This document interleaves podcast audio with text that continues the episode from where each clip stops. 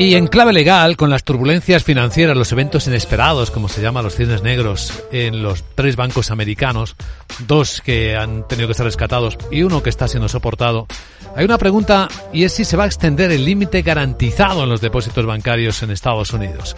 Veámoslo con nuestro abogado Arcadio García Montoro. Buenos días, abogado. Buenos días, Luis Vicente. ¿De qué hablamos?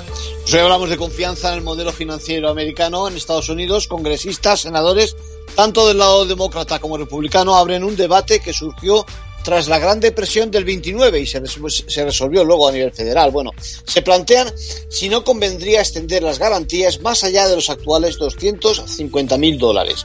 Recordemos que la ley Dodd-Frank ya en 2010 subió el límite tras la crisis de 2008 por encima de aquellos 100 mil dólares de 1980. Y al respecto, um, nos gustaría saber... Eh, te digo, te digo, por ejemplo, cómo se justifica ¿Cómo se justifica la medida, sí? Mira, por ejemplo, argumentan de que, que se trata de compensar el hecho de que a algunos bancos se les permita operar por debajo de la regulación. De no adoptar esta solución, creen que los bancos pequeños se van a ver muy perjudicados porque a la sombra de la máxima, aquella máxima de, demasiado grande como para dejarlo caer, los depósitos se trasladarán a los grandes del tipo JP Morgan.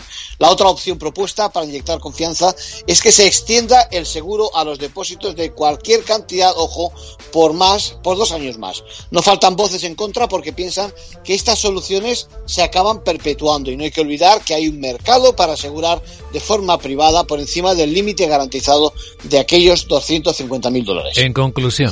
Pues en la calle los clientes se plantean si no acabarán pagando ellos esa garantía extra cuando pase la crisis y mientras tanto ya sabemos, todos los ciudadanos. Gracias, abogado.